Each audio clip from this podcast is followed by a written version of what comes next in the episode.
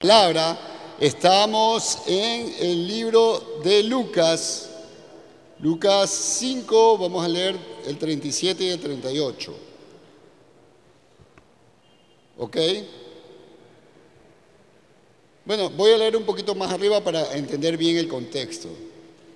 Dice desde el 33, los discípulos, a ver, pero ellos, pero allí no terminaron las quejas. Los discípulos de Juan el Bautista a menudo ayunan y oran, dijeron a Jesús. Y los discípulos de los fariseos también. ¿Por qué los tuyos siempre comen y beben? ¿Quién ha visto que los que están alegres ayunan? Le respondió Jesús. ¿Quién ha visto que los que van a una fiesta de boda se pasan la fiesta en ayunas con el novio? Llegará el momento en que les arrebatarán al novio y entonces ayunarán. Entonces Jesús usó la siguiente alegoría. Nadie corta un pedazo de tela sin remojar y remienda con ella ropa vieja, porque no solo se desperdicia la nueva, sino que ésta echa a perder la vieja al encogerse y romper el remiendo. Y a nadie se le ocurrirá poner vino nuevo en odres viejos, porque el vino nuevo reventaría los odres viejos con lo que se echarían a perder los odres y se perdería el vino. El vino nuevo se echa en odres nuevos. Amén. Y bueno, esa palabra, esa palabra es la palabra que, que el Padre dio para este tiempo, para este tiempo especial.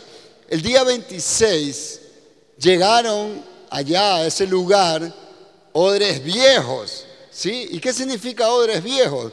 Bueno, mientras nosotros estábamos preparando este tiempo especial y Dios nos puso esa palabra, Dios mostraba lo siguiente. Dios quiere añadir cosas nuevas, porque Dios es un Dios de abundancia, un Dios que siempre tiene mucho que dar.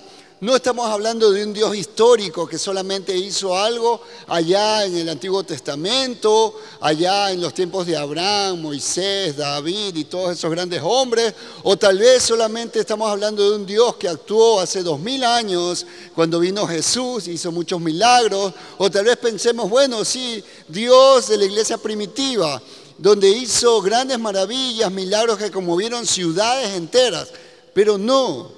Dios es mucho más y Dios nos ha dado de su Espíritu Santo. Entonces cuando Dios, cuando, cuando Jesús eh, contestaba aquella pregunta que le hacían aquellos hombres que decían, a ver, explícanos Jesús, ¿cómo es que los fariseos y los discípulos de Juan el Bautista siguen ciertos ritos, ciertas costumbres que son costumbres religiosas y por qué los tuyos no? Entonces les dijo, a ver, Jesús dijo, a ver, ¿cómo les explico a ustedes? Está bien, les voy a explicar de la siguiente manera. Entonces les explicó el ejemplo de la tela, ¿no verdad? Cuando hay un vestido roto, un vestido viejo, nadie se le ocurre poner una tela nueva, porque la tela nueva al remojarse se encoge y el vestido va a quedar ridículamente mal, ¿no? Pero aún más, él dijo, les voy a explicar de la siguiente manera. El odre, por si ustedes no saben, el odre es un recipiente que en aquellos tiempos de Jesús se usaba para eh, recontener, contener el vino. El vino y aparte de ese vino se tenía que madurar dentro de ese recipiente. El odre era un recipiente que estaba hecho de la piel de animales. Entonces, eh, se, preparaba de una manera, se lo cosía, o sea, se lo, se lo, se lo, se lo cosía con hilo, aguja, con piola, y se formaba una especie de un recipiente hermético y quedaba una boca por donde se llenaba y se colocaba vino. Entonces el vino nuevo iba madurándose dentro del recipiente, pero con el uso este recipiente se iba secando, se iba endureciendo de tal manera que llegaba un momento donde ese recipiente ya estaba viejo, ya no podía contener un vino nuevo, porque un vino nuevo, al seguir su proceso de fermentación, genera gases, genera acidez, y entonces este recipiente ya no puede resistir y se revienta y se derrama el vino y se rompe el odre. Entonces Jesús le decía esta alegoría para que entiendan que Dios quería traer cosas nuevas. Ya no podían resistir aquellos que pensaban de una manera religiosa como en ese tiempo. En ese tiempo pensaban, bueno, para que Dios obre hay que practicar ciertos ritos. Pero Jesús le decía, no, ya no puede ser así. Porque si tú te mantienes simplemente en una religión, solamente por costumbres de hombre, por tradición o por ritos, no vas a poder sostener lo nuevo que Dios trae por medio de su Espíritu Santo. Entonces cuando Dios mostró aquello, mostraba que es necesario que este grupo de jóvenes, y no solamente ahora este grupo de jóvenes que se fue al encuentro, sino que toda generación vida se convierta en un odre nuevo pero ahí viene lo maravilloso. Lo maravilloso es que cuando un odre llega a cierto nivel de uso, ya dijimos que se va desgastando. Pero no es que el odre viene y se lo desecha, no, sino que hay un proceso de regeneración o de renovación de transformar un vino, un, un odre viejo en un odre nuevo. Y ese era el proceso que Dios quería que ocurra ese fin de semana y de hecho ocurrió por eso ustedes ven unos jóvenes nuevos, porque son odres nuevos. Pero ¿cuál era ese proceso? El proceso para transformar un odre viejo en un odre nuevo era el siguiente, tres pasos. El primer paso era que el odre viejo se sumerge en agua por algunos días. El agua es el símbolo de la palabra de Dios. La palabra de Dios actúa como agua, donde hay sequedad, donde hay vejez, donde ya no hay esperanza, viene la palabra de Dios que nace de la misma boca de Dios, que nace del corazón de Dios, a dar una esperanza, a dar vida donde había muerte, donde había sequedad. Entonces, en el encuentro ocurrió aquello. Las personas estuvieron, los jóvenes estuvieron allí esos días recibiendo palabra de Dios. Llegaron secos, llegaron ya así un poco más y se rompían solitos. Pero mediante la palabra de Dios, esta palabra fue actuando en sus vidas, fue dándole nuevamente esa humedad, otra vez una flexibilidad para poder eh, preparar nuevamente ese, ese material. Segundo paso, cuando ya ha estado remojado ese odre, se colocan piedras dentro del odre. Las piedras, luego se tapa el odre y se empieza a, agitar de una manera violenta. Si este fuera el odre que lo tengo en mis manos, sería de la siguiente manera. Se mueve bruscamente, violentamente. ¿Para qué? Para que las piedras empiecen a ampliar internamente el espacio donde va a ser depositado nuevamente un vino.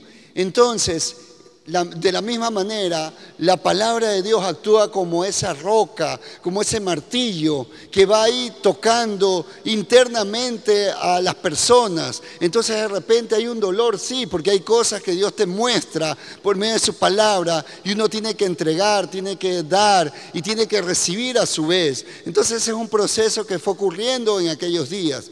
Pero finalmente, y como paso tres, el odre ya que ha pasado estas dos etapas, es embadurnado con aceite. ¿Y qué es el aceite? El aceite es el emblema del Espíritu Santo de Dios. Entonces, eh, se, se, llenó las vidas de la presencia del Espíritu Santo y todos estos tres pasos transformaron un odre viejo en un odre nuevo. Ahora Dios llenó y seguirá llenando constantemente estos odres de un vino nuevo. Y esa es la misma invitación que Dios está haciendo para toda generación vida, para toda la iglesia de la roca y para toda la iglesia, mis queridos jóvenes, porque se vienen tiempos difíciles para el mundo entero, se vienen tiempos complicados, pero la iglesia de Cristo no puede ser una iglesia estática. No puede ser una iglesia que está nada más viendo cómo las cosas ocurren. No, Jesús dijo que él establecería una iglesia poderosa que aún las puertas del infierno no prevalecerían sobre ella. Eh, tiene que ser una iglesia que ya no es solamente expectante, sino que es una iglesia que toma un lugar y toma un lugar donde acciona, donde influencia, donde hace que las cosas buenas, las cosas que vienen de Dios ocurran. Y por eso Dios quiere establecer un odre nuevo en toda su casa el odre nuevo es un proceso constante. Porque no podemos quedarnos con las cosas que recibimos de Dios. Tal vez uno dice, ah, Dios habló cada uno en su encuentro, si es que ya ha ido a un encuentro. O tal vez en algún momento que usted recibió una palabra que le tocó, que lo transformó, que recibió de Dios y se sintió muy bendecido. Pero usted no puede vivir con ese recuerdo, decir, ay, hace 10 años, hace 5 años, hace un año atrás. No, porque Dios dice, tengo más, tengo más, pero tienes que ser transformado en un nuevo odre. Así que ahí está el desafío mis queridos jóvenes. Dios quiere hacer con ustedes, con toda su casa, un odre nuevo. ¿Cuántos están deseosos por ser ese odre nuevo? Un aplauso para el Señor.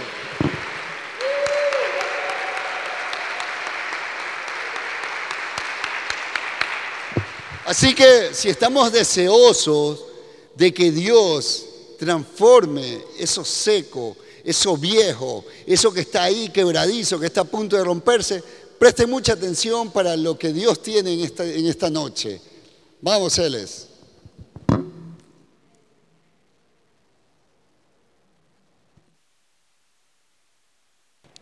Hola. Yo no quiero que se vaya, yo quiero que siga compartiendo la palabra. ¿Cuántos quieren que se quede ya compartiendo toda la palabra? Ya quédate. ok. Bueno, y realmente, jóvenes queridos, eh, allá en el encuentro, allá en el lugar donde el Señor nos convocó, no solamente fueron tocadas la vida de los jóvenes que fueron allá, sino percibimos que el Señor quiere tocar y está tocando ya a todo el pueblo, a todos los jóvenes de generación vida. Porque esto que Ever compartía, esto de que eh, los tiempos se están poniendo más difíciles y más duros, hace que el Señor tenga urgencia de que su iglesia se levante, de que se mueva. O sea, realmente ustedes, toda generación vida, tiene que recibir de aquel vino que el Señor ha derramado en el encuentro de odres nuevos. Él quiere transformar nuestras vidas, quiere que esta, este odre que tal vez se ha convertido, se ha endurecido por rituales religiosos, por hábitos, por costumbres religiosas, sean trastocados, sean rotos, para que realmente Él pueda depositar de Él mismo en medio de nosotros. Y hay vez tras vez el Señor nos ha venido dando de su palabra, diciéndonos de que el vino que Él va a dar y que está dándome en, a generación vida, a esta casa, a esta iglesia, tiene que ser esparcido y derramado, no solo para que se quede dentro de este edificio, sino que tiene que correr a los barrios, a las ciudades, a nuestro país entero. Porque ahora más que nunca el, el mundo entero, nuestra ciudad y país necesitan de ese vino necesitan tomar de algo nuevo, de la presencia de Dios mismo, que es lo único que va a transformar y que va a trastocar el corazón del hombre, de todo ser humano. ¿Cuántos dicen amén? No es el dinero, no es un trabajo. El mundo está buscando conforme a sus necesidades físicas, materiales, y está ciego y dormido sin darse cuenta que su única necesidad es la necesidad de tener a Cristo en sus vidas. Porque cuando Cristo llega al corazón de un ser humano, su vida es transformada por completo, su visión, su perspectiva cambia por completo. Es por eso que el Señor da a, nosotros palabra que habla de renovarnos de transformar, de romper moldes y esquemas religiosos, para que Él pueda depositar sobre nosotros de su presencia y que Él haga lo que Él quiera hacer. En Mateo 9, 17, como Ever nos comentaba, la escritura dice, y nadie echa vino nuevo en odres viejos, porque entonces los odres se revientan, el vino se derrama, es decir, se desperdicia, y los odres se pierden, sino que se echa vino nuevo en odres nuevos y ambos se conservan. El Señor quiere que tú y yo disfrutemos de este vino nuevo que el Señor va a derramar en nosotros, de su presencia. Y en escritura el Señor nos venía hablando en el libro de Amós, capítulo 9, el verso 13. La escritura nos habla de esto y presten mucha atención, odres nuevos, generación, vida en general. Dice la escritura, presten atención porque esto es dado a nosotros. Llegará el día, dice el Señor, en el que el grano y las uvas crecerán más rápido de lo que pueden ser cosechados. Entonces los viñedos en las terrazas de las colinas de Israel destilarán vino dulce. Dice en otra versión, ya está cerca el día en que tendrán abundantes cosechas, abundantes. No dice poca cosecha, no dice cualquier cosecha, sino que dice abundantes cosechas. No habrán terminado de cosechar el trigo cuando tendrán que volver a sembrar. Esto habla de agilidad, esto habla de estar despiertos, esto habla de ser violentos, esto habla que mientras estamos sembrando y cosechando, levantaremos nuestros ojos y veremos que los campos están blancos, listos para cosechar, que mientras estamos cosechando los frutos, las almas que tienen hambre y sed de Dios, que tienen hambre y sed de algo diferente, ni bien estaremos haciendo aquello y nos daremos cuenta que tendremos que seguir sembrando porque habrá nueva cosecha. ¿Cuántos se gozan de eso? Habla de abundancia. Pero también habla de abundancia en cuanto a que mientras tú vas creciendo y madurando en Cristo, mientras tú vas cosechando de la palabra, te darás cuenta que el Señor te habla a la derecha, te habla a la izquierda, te habla arriba, te habla abajo. O sea, un incesante deseo de que el Señor quiere darte a ti de su verdad, de lo que Él es, de su esencia mismo. Hay un hambre y el tiempo corre porque el Señor quiere depositar de Él, de lo que Él es en aquellos que tienen hambre y sed de su presencia. ¿Dónde están esos jóvenes? Hambrientes y sedientos. Entonces, recibirás una y sabes qué, vendrá otra.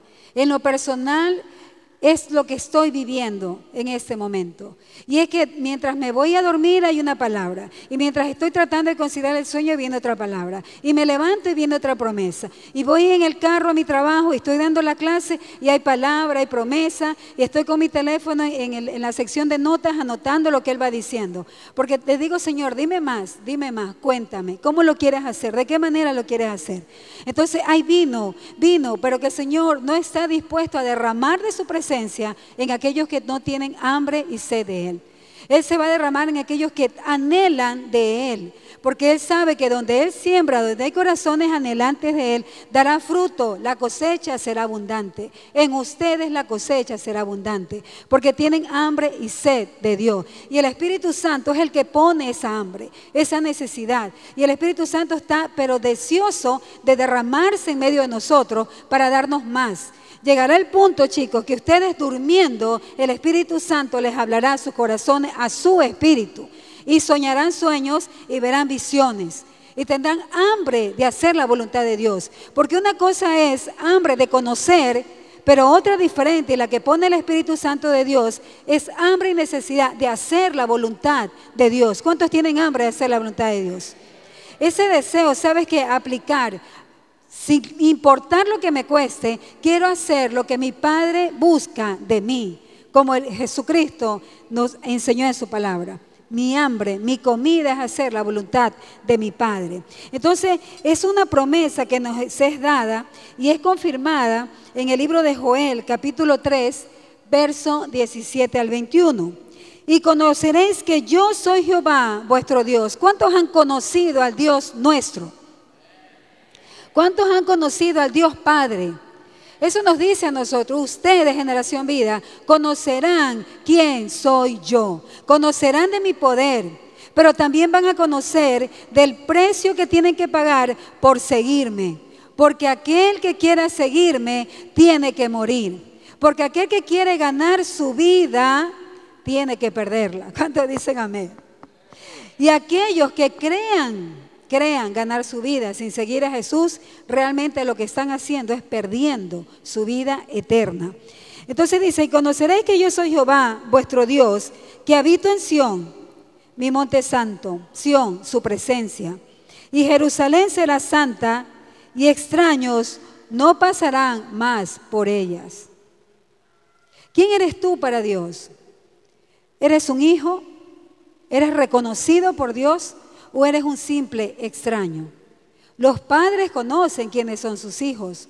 Los padres conocen la voz de sus hijos, pero no conocen la voz de los extraños. Y tal vez tú puedes estar aquí sentado pensando que tú eres un hijo de Dios, pero realmente no eres hijo, eres un extraño para Dios. Y es a eso lo que hoy el Señor quiere y el Espíritu Santo tocar nuestros corazones por amor despertar en nosotros si algo está dormido, porque quiere que estemos percibidos, porque el Señor nos necesita despiertos, Diga, despiertos.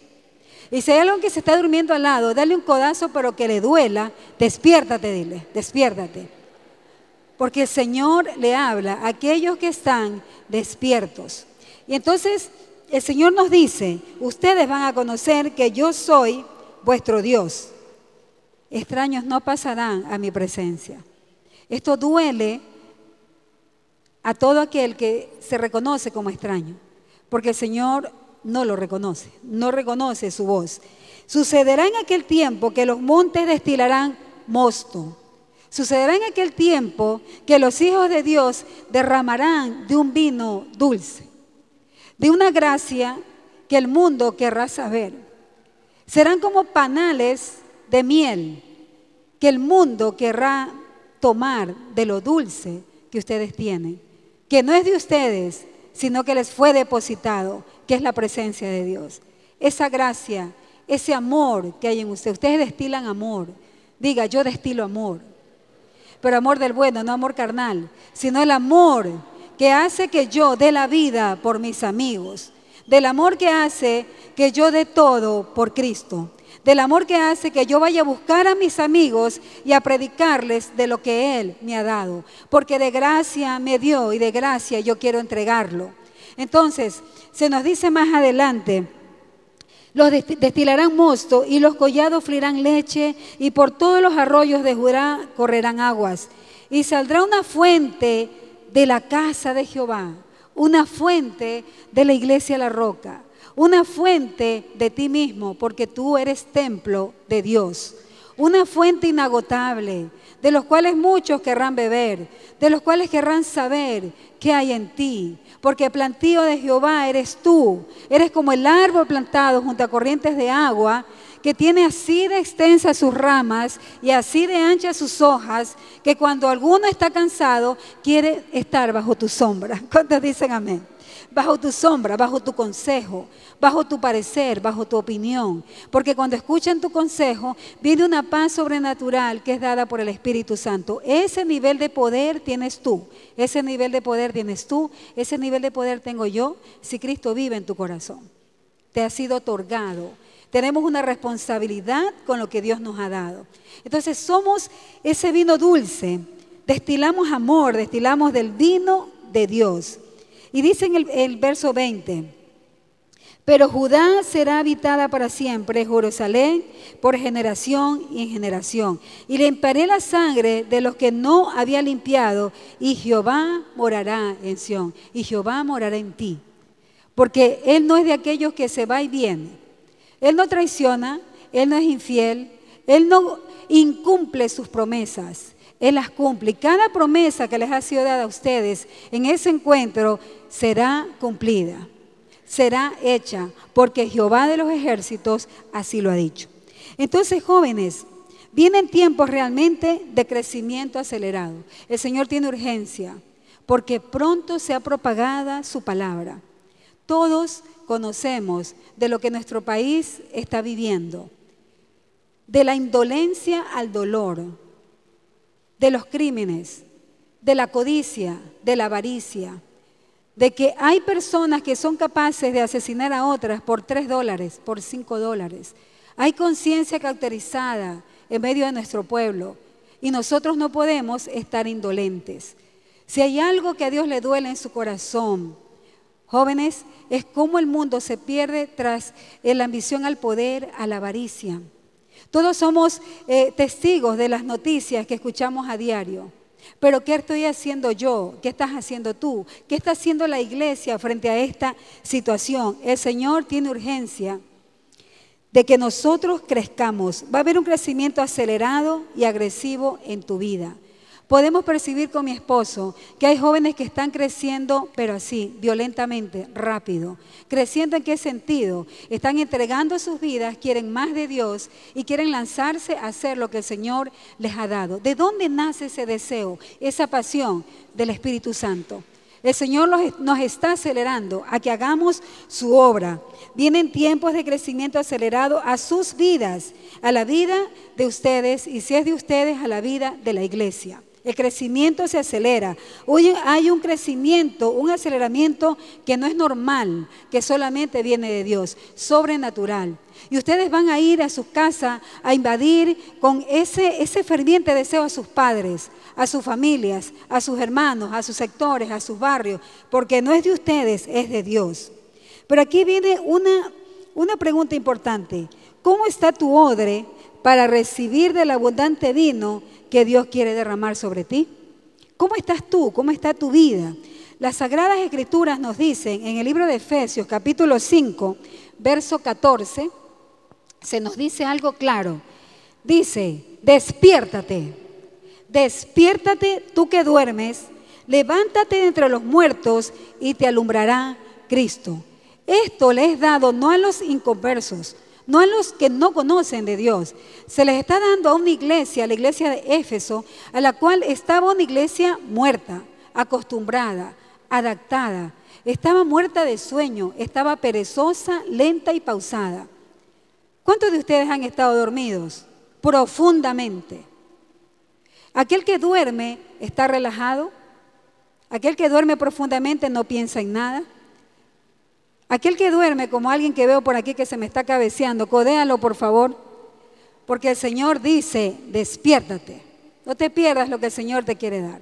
Despiértate, tú que duermes. Le está diciendo a la iglesia, levántense, salgan de, esa, de, ese letargo en el cual se encuentran. Levántate dentro de los puertos y te alumbrará Cristo. El apóstol Pablo le dice esto a una iglesia, y no solo a una, también se lo dice en el libro de Romanos, Romanos capítulo 13, verso, verso 11, está ahí, dice,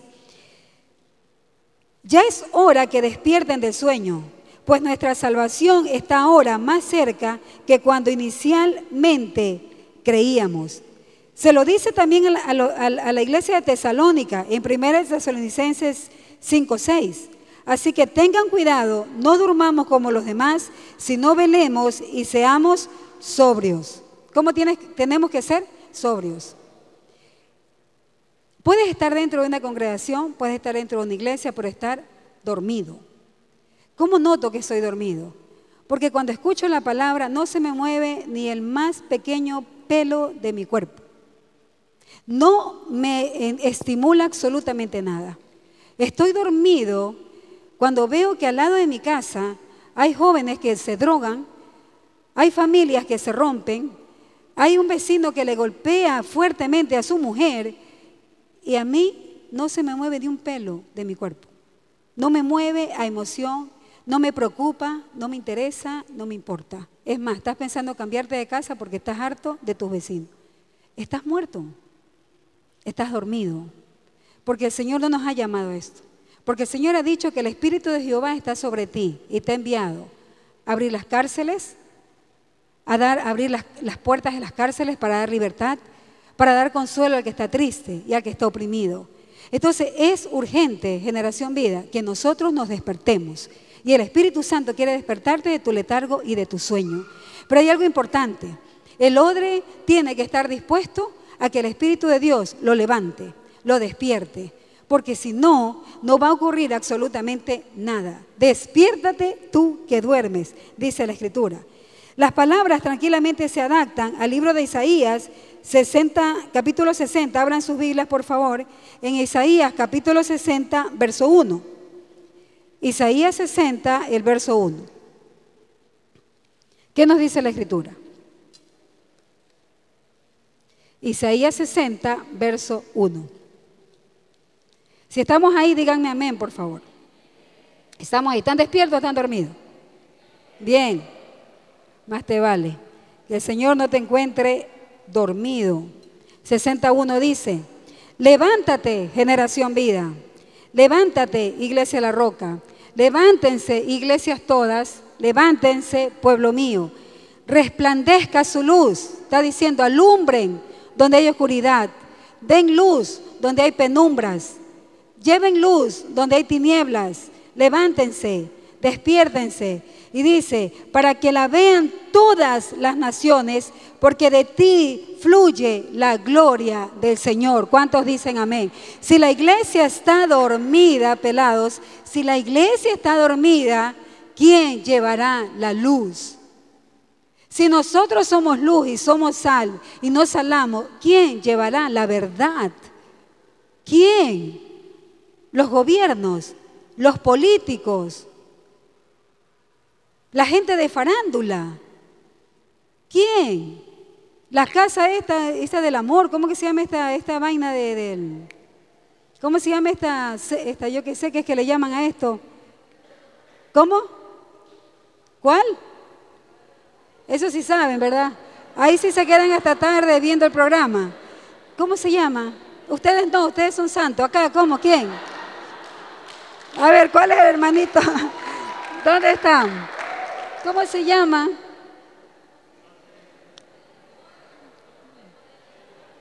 El poder del amor. Bueno, esa, ustedes me entienden. No quieren decir, pero bueno.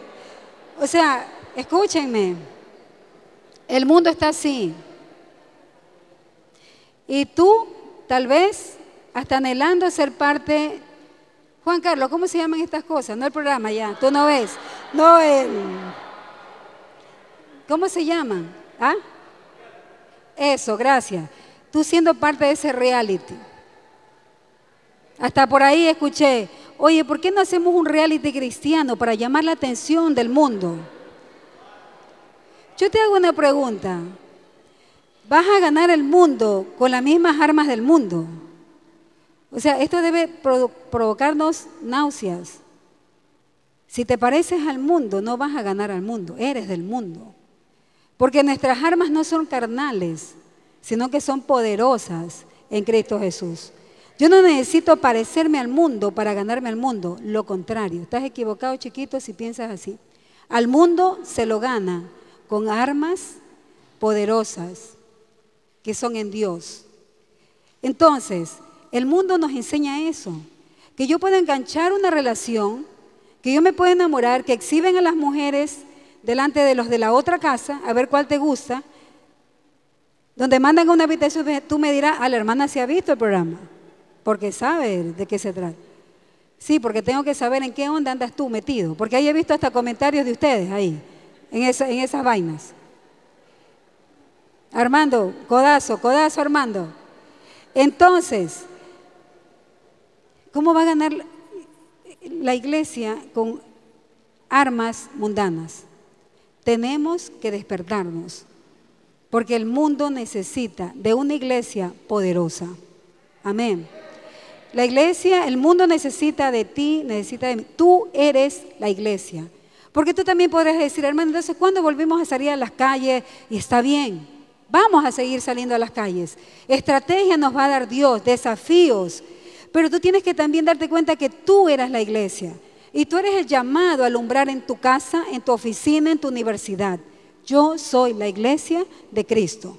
Y donde yo voy, resplandece la luz. Y donde yo voy, sazono el ambiente. Porque ha llegado un hijo de Dios, ha llegado un odre nuevo. Y entonces, levántate, dice la escritura, resplandece, porque ha llegado, ha llegado la gloria de Jehová. Ha nacido sobre ti. Ahora yo te digo, ¿cuál es la gloria del Señor si no es otro que Jesucristo? Hemos tocado, hemos palpado al mismo Hijo de Dios en nuestras vidas. Esa es la gloria de Dios en nuestras vidas que vive y habita en nuestros corazones. Al Mesías que tanto esperábamos. Este libro de Isaías fue escrito antes de que Cristo viniera. Fue una promesa dada. Ya estos hombres hubieran querido vivir un encuentro como el que ustedes han vivido. Porque nosotros allá en el encuentro, no solo que hemos escuchado el Espíritu Santo, sino que en una tarde, tipo 12 del día, el Espíritu Santo vino y se posó en ustedes. ¿Cuántos dicen amén? Fue depositado en forma de calor, en forma de gozo, en otras lenguas. Te dio textos bíblicos, o sea, el Espíritu Santo es real y se posó sobre ustedes. La gloria de Dios está en ustedes. Ustedes caminan con un poder sobrenatural. No son cualquier persona, son sobrenaturales. No son de este mundo. Ustedes son extraterrestres. Yo soy un extraterrestre. Que no busca la NASA por allá, que están en la iglesia de la roca. Acá están los extraterrestres, gente que no es de este mundo, sino que le pertenece a dónde? A la patria celestial. Amén. Patria celestial. Odres nuevos. Ahora, despierta tú que duermes, también describe al pecador que está durmiendo en el pecado y no se da cuenta de que el camino que transita del pecado lo está llevando al abismo. Porque aquel que peca y, su conciencia está cauterizada, no se da cuenta que el camino final le espera el abismo. El abismo. Porque los días no están contados. Para usted que está aquí y no tiene a Cristo en su corazón. Para usted que cree que le esperan 10 años más adelante o 20 más, no sabemos. Tú no sabes el día de tu muerte. Y esto no es que quiero infundir temor en ti en esta tarde. No, es el Espíritu de Dios hablando. Pero quiero que sepas que el camino que llevas, si no es con Cristo, si no vas de la mano de Jesús en ese camino, el que camina de la mano de Jesús le espera vida eterna, porque así lo ha prometido Él. Pero el que camina, ya no tú, sino de la, de la mano del diablo, lo que le espera es muerte eterna. Porque aquel que vive en pecado al diablo le sirve. Es esclavo del pecado, es esclavo de Satanás. Entonces, a aquellos que caminan de la mano de Satanás y que van al abismo, ¿quién les hablará? ¿Quién irá? ¿Y quién les predicará de Jesús? ¿Quiénes? Pregunto, ¿quiénes? Yo. ¿Eres tú? Soy yo. Somos llamados, somos llamados a evitar que la gente se vaya al abismo. Mi hermano está yéndose al abismo. Está en drogas, tiene sexo con prostitutas, con toda mujer que se encuentra por delante. Mi padre que es alcohólico. Yo soy el llamado a evitar que se vaya al abismo. Esa misión eterna se nos ha sido dada. Mejor que cualquier profesión. Tu profesión es sacar a la gente del infierno. ¿Cuántos dicen amén? Tu mejor profesión es evitar que tus amigos, tus padres, tus primos, tus abuelos, tu jefe se vaya al abismo. Y para eso el Señor te llamó. No solo para celebrar, no solo para gozarnos, que es rico, pero hay algo más al cual ha sido convocado. Ir y predicar el Evangelio. El pecador está dormido en su oscuridad, inconsciente de su condición de su destino trágico, que es el infierno. Levántate de los muertos es una invocación al arrepentimiento. Si tú estás aquí y Cristo no vive en ti, el Señor hoy te dice, despiértate, he llegado yo a tu vida en este día. Hoy ha llegado el día de tu salvación. Despiértate, porque el pecado te tiene inerte, te tiene dormido, el pecado te tiene muerto. Hoy el Señor te dice, yo he venido para que tú tengas vida y para que la tengas en abundancia. Solo tienes que abrir tu corazón, reconocer que necesitas de Cristo y decirle, Señor, ayúdame, te necesito. Y el Señor entrará en ese mismo instante a tu vida a darte salvación y darte vida eterna. Despiértate tú que duermes significa levantarse de un estado de sueño y de falsa seguridad. Uno a diario tiene que eh, evaluarse delante del Señor en qué condición espiritual estoy, porque puedo creer que estoy bien, puedo creer que todo va bien, pero eh, en mi condición no ser aprobada delante de Dios. Aunque estamos vivos, Físicamente podemos estar muertos espiritualmente, insensibles a cualquier peligro que pueda estar cerca, estar inconscientes de lo que pasa a nuestro alrededor, no hacer absolutamente nada. Dios a través de su palabra le dice a la iglesia, despierta, que estás dormido. Despierta, que la muerte está a tu alrededor. La muerte está a tu alrededor. Jóvenes, dígame, ¿quién de ustedes camina con seguridad con su celular? Con su buen celular, en la penumbra, en la oscuridad, chateando con sus amigos. Dígame, ¿quién de ustedes hace eso? ¿Quién de ustedes? Con toda seguridad. O sea, vivimos rodeados de qué? Del temor de qué es lo que va a pasar, que te pueden confundir porque un sicario en cualquier momento viene y te mata. Y, o sea, nosotros vivimos rodeados de muerte. Y si, olvídate de los sicarios, olvídate de peligro que te pueda producir el hombre. Pero vivimos también en un peligro donde el pecado sobreabunda alrededor nuestro. de nuestros amigos que viven en pecado. Pero bendito sea Dios que la palabra dice que donde abundó el pecado, sobreabundó la gracia. La gracia que está en ti, a la que el Señor te ha llamado a predicar del Evangelio. Despierta, jóvenes, los que estén dormidos y deja que el Espíritu Santo exponga las cosas que están mal en tu vida. Estás teniendo una doble vida tal vez.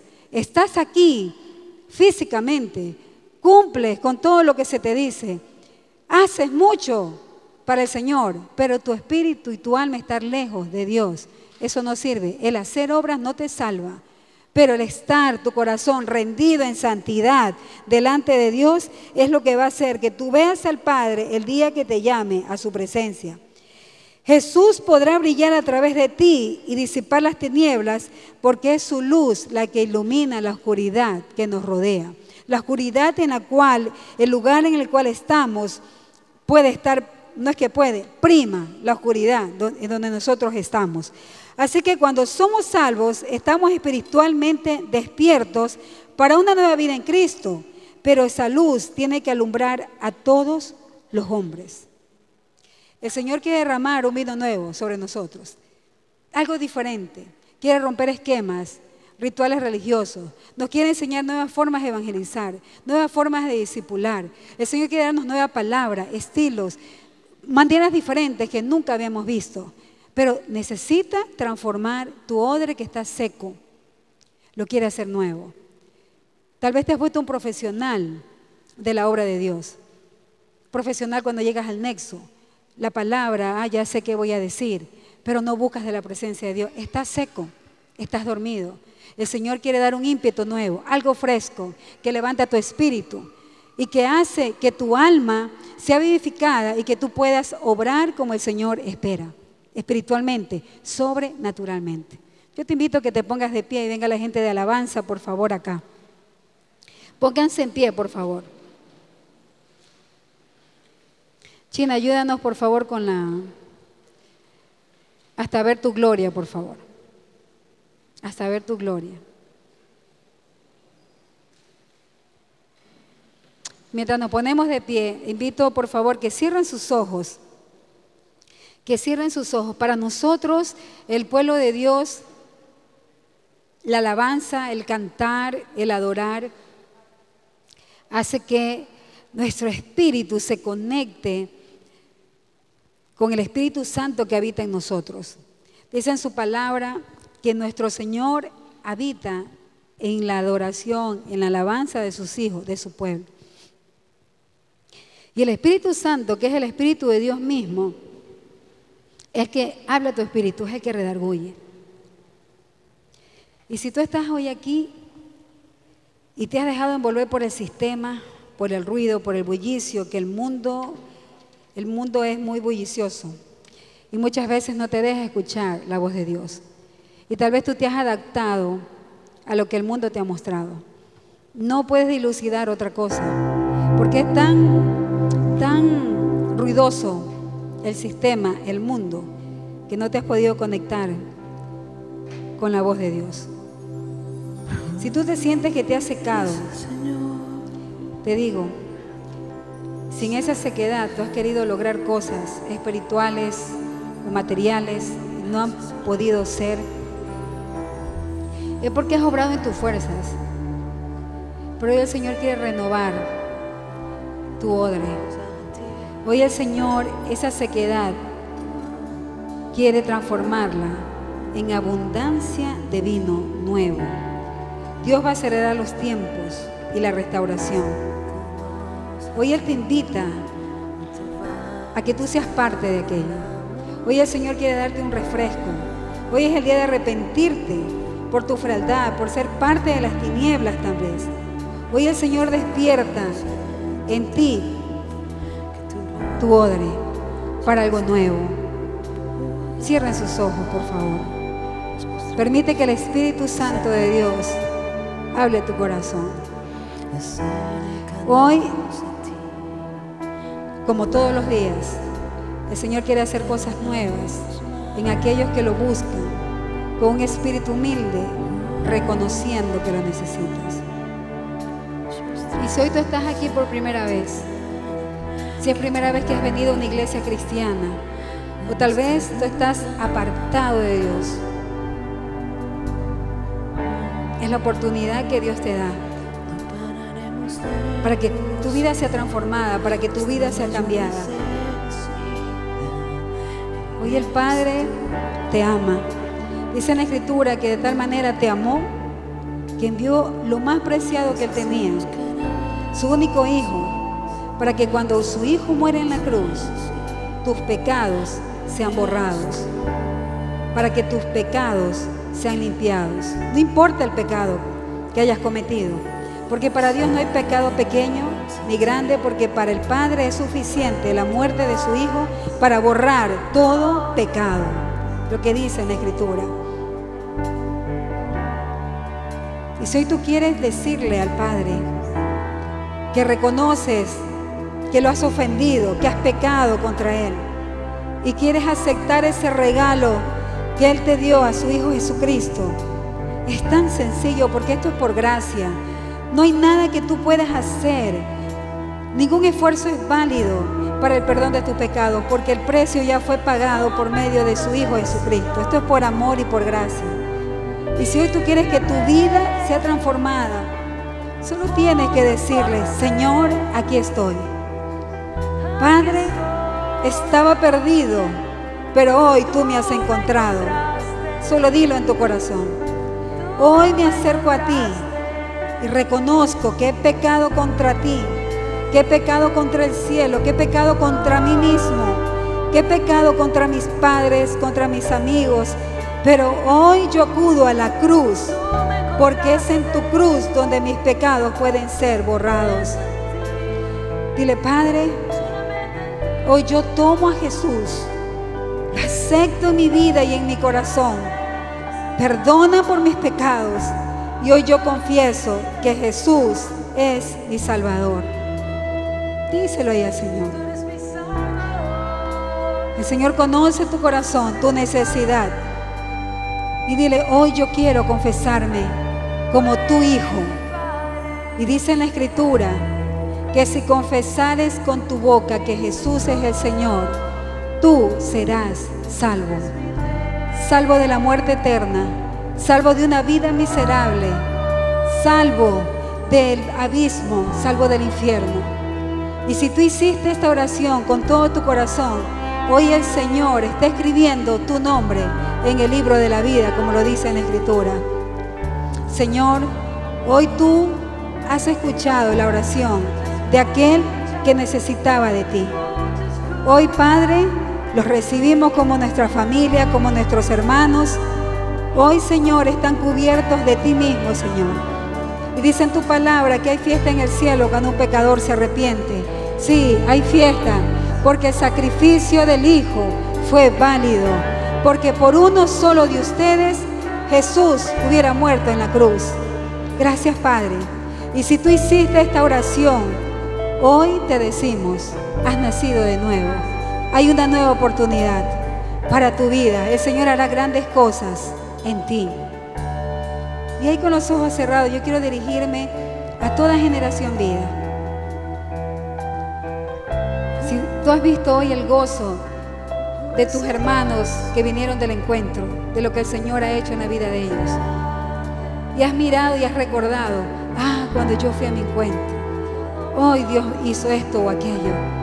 Hoy el Señor te dice, yo hago cosa nueva cada día y tú lo conocerás. Hoy el Señor te dice, yo quiero hacer lo mismo en tu vida. Y tú has estado todo este tiempo seco por dentro, sintiendo la necesidad, extrañando esos momentos con el Señor. Hoy el Señor quiere ministrar tu vida. Y si tú quieres beber de Él, porque como Jesús, aquel día del último día de la fiesta, Él dijo, los que tengan sed, los que estén trabajados y cargados, vengan a mí, que yo los haré descansar. Y también dijo Él, de su interior correrán ríos de agua viva. Si tú quieres tomar de Él, si tú quieres que el Señor transforme y derrame sobre ti de este nuevo vino, de esta nueva unción, de este nuevo brillo, si tú quieres eso, si tú quieres ser comenzar eh, una, una nueva etapa de, de- de de ferviente eh, amor de Dios o de lo que el Señor hará en medio de nosotros, pasa adelante, da un paso adelante. Si tú quieres que el Señor te restaure, que el Señor de la sequedad, te dé abundancia. Oh, bendito eres, Señor. Uh, rata, raca, samba. Espíritu Santo de Dios. Uh, rata, ta, ta, raca, samba. Señor, hoy tú toca corazones. Uh, randara. No te dé vergüenza. No te dé vergüenza. El pasar adelante, sabe qué es confesar. Yo necesito. Yo necesito de ti, Señor. Y Dios está tan cercano a los humildes de corazón. Pero aquellos que lo miran de lejos, no se acerca el Señor. Oh Padre, derrama en medio de nosotros, Señor, Espíritu Santo, de tu presencia. Vamos a dar un tiempo más para que tú te acerques a la presencia de Dios, para que tomes esa decisión, Señor. Yo quiero que tú llenes mi vida, Señor. Ya lo que ayer pasó, pasó. Hoy yo te necesito.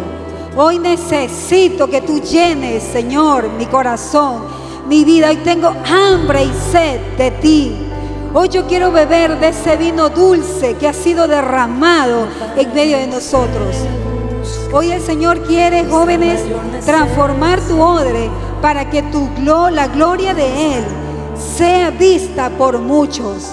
No te niegues a lo que el Señor quiere hacer, porque lo que se vendrá es grande. El Señor quiere ministrar tu vida. Y mientras adoramos, que el Espíritu de Dios sea hablando a tu corazón, aquellos que aún están peleando allá en su asiento y no quieren pasar acá, Señor, toca corazones. Acércanos a ti. Sí, No te vayas, anhelamos más. Oh Señor, nos postramos en tu altar, que tu gloria llene este lugar.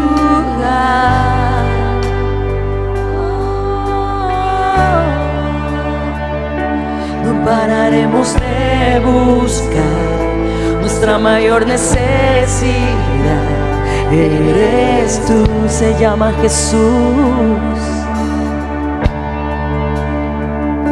Ven, nos queremos más. Inunda todo este lugar de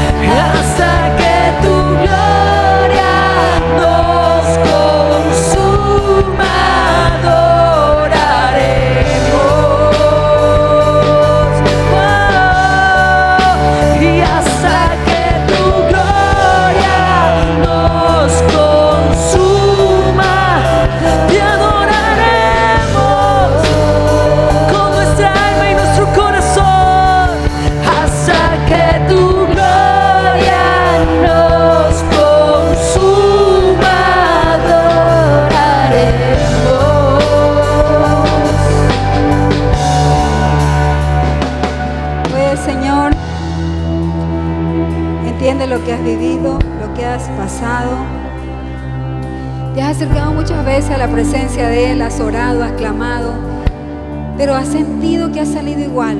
Y tú le has dicho, Señor, ¿dónde estás? Te busco y no te encuentro. Hoy el Señor te dice, aquí estoy. Hoy es el día en que derramaré sobre ti sobreabundantemente. Hoy nos está tomando el Señor como aquellos odres, llenando de su palabra, llenándonos, remojándonos en su palabra, en su verdad. Han habido situaciones en tu vida que como piedras han golpeado tu vida, tu corazón. El Señor estaba en cada situación hinchando tu odre, porque de lo que va a derramar en ti será abundante y vendrá a tu vida y actuará de maneras sobrenaturales. Hoy el Señor quiere romper ritos religiosos. Hoy el Señor te va a hablar de manera diferente. Hoy el Señor cierra tus ojos a las imposibilidades y abre tus oídos a lo sobrenatural. Y si hoy tú quieres aceptar a Cristo en tu corazón, si tú hiciste esa oración y hace un rato no la hiciste, hoy está tiempo. El altar de Dios está abierto. Está abierto a que te acerques porque Él quiere ministrar tu vida. No importa quién esté aquí, quién te vea. Sé como David, no le importó. Dice parecer, oh, qué vergüenza que el rey dance y salte, no le importó. Yo quiero ser por Él yo seré más vil.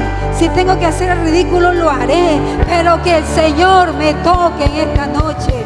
Hoy yo quiero percibir de Él, de su presencia. Hasta que tu gloria nos consuma, Señor, te adoraremos. Santo eres Dios. Y hasta que tu gloria nos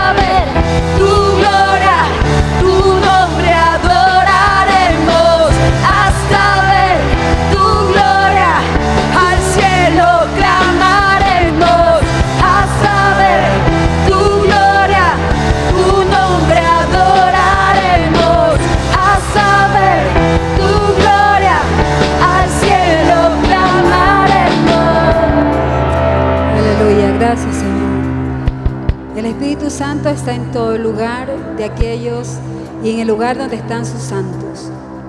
El Espíritu Santo no solo está en un encuentro, no solo está en una iglesia, el Espíritu Santo te acompaña las 24 horas del día, los 7 días de la semana, en aquellos que están con Él. Yo voy a pedir, mientras estamos con los ojos cerrados, que el equipo del Dream Team venga para acá. Todos están con los ojos cerrados. Venga Senati, Juan Carlos, Javier, ya saben quiénes. Vengan rápido, rápido, que hay urgencia. Hay urgencia para lo que el Señor quiere hacer. Ustedes se ponen delante de cada uno de los chicos que están aquí. Pónganse delante de cada uno de ellos. Pónganse delante. Todos están con los ojos cerrados. Oh Señor, bendito eres Padre, porque el Señor quiere trastocar, quiere transformar generación vida, quiere hacer algo diferente. Y voy a pedirle a 20 chicos de odres nuevos, se ponen detrás de sus hermanos que están aquí de pie, que pasaron adelante. Rápido, 20 chicos de odres nuevos, se ponen detrás, detrás de sus hermanos que están aquí atrás. Oh, bendito eres, Señor. Vengan, porque ustedes son ministros de Dios. Porque lo que el Señor les ha dado en ese encuentro, ustedes lo van a dar ahora.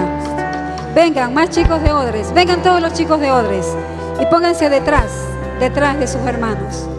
Aleluya, Señor. Gracias porque nos has instaurado como familia. Oh, Racasí. Oh, bendito eres, Señor. Santo. Los chicos de Odres ustedes han recibido de Dios y ustedes van a dar a sus hermanos. Oh, con sus manos extendidas hacia ellos. Comiencen a orar por ellos. Y la gente de Dream, el equipo de Sarai, Jeff, oren. Comiencen a ministrar. Rurra Baray. Que venga la presencia mismo de Dios. Uh, ahora todo error, todo pecado en el nombre de Jesús se va de la vida de estas personas. Ahora la sequedad se convierte en abundancia de vino. Hoy la tristeza se convierte en gozo. Palabra profética, Señor. Ahora, oh, reciban del descanso de Dios.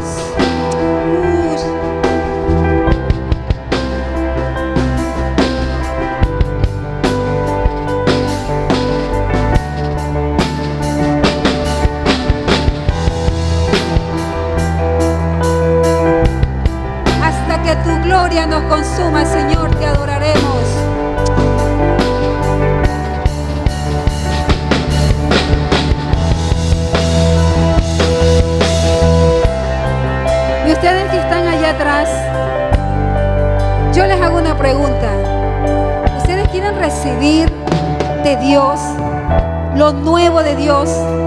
¿Quieren recibir? ¿O se van a quedar ahí detrás?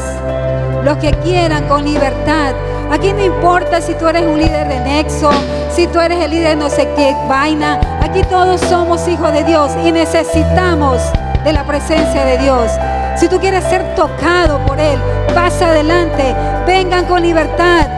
Es el tiempo que el Señor quiere derramar sobre nosotros de su presencia. Señor, aquí estamos. Llénanos, Señor. Háblanos. Señor, como generación vida nos presentamos delante de ti, Señor, a recibir de ti. Oh, Señor Dios. Uh, Randai, como vino nuevo, Señor. Oh, anhelamos, anhelamos de ti en el nombre de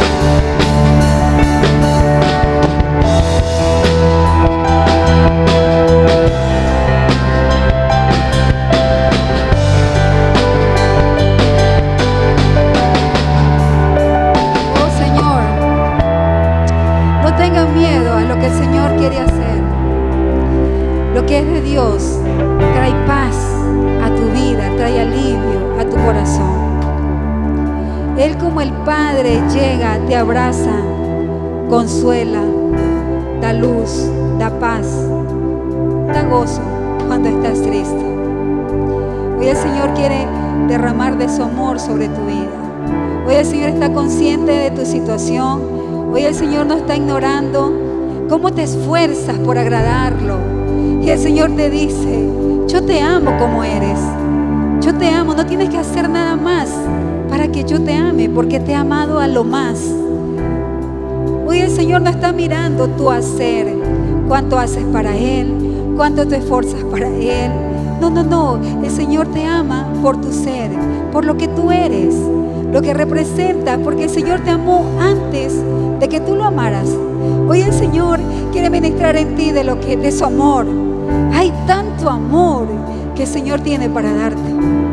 No tienes que mendigar ni buscar en otro lado lo que solamente Él te puede dar. Señor, hoy ministra de tu amor, Señor. Y en la tranquilidad, en el silencio, deja que el Señor te ministre de amor, Señor. Escucha el clamor de tus hijos, Señor. Escucha el clamor de estos jóvenes, Señor. Porque aquí están las semillas, Señor, de lo que tú harás en esta ciudad, en este país. Tú los has santificado por tu palabra, Señor. Te bendecimos, Padre. No tengas miedo de lo que Él está haciendo. Solo dile, Señor, yo quiero que hagas más. Y si para ti esto te es extraño, si para ti esto es raro, yo te digo algo. El mundo es extraño. Lo que ocurre afuera es raro, es extraño. Pero lo que está pasando aquí es del cielo, es sobrenatural, porque Dios está en medio de nosotros. No tengas miedo. Gracias te damos, Señor. Exprésale tu gratitud. Dile gracias, Señor. Gracias, Padre. Gracias, mi Dios, porque podemos descansar en ti. Gracias, Padre, porque tú no nos juzgas, sino que nos miras con misericordia y nos miras por medio del sacrificio de Cristo en la cruz. Gracias, Padre. Gracias, Señor, porque has ministrado conforme a la necesidad de cada uno. Gracias, gracias, gracias, Señor. Amén, amén. Gracias.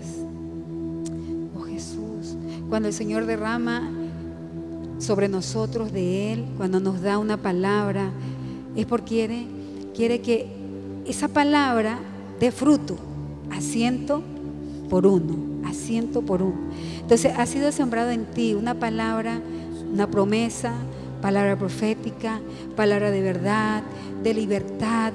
Mira, si la puso en tu corazón es porque va a dar fruto, asiento por uno. No se quedará ahí, sino que será multiplicada.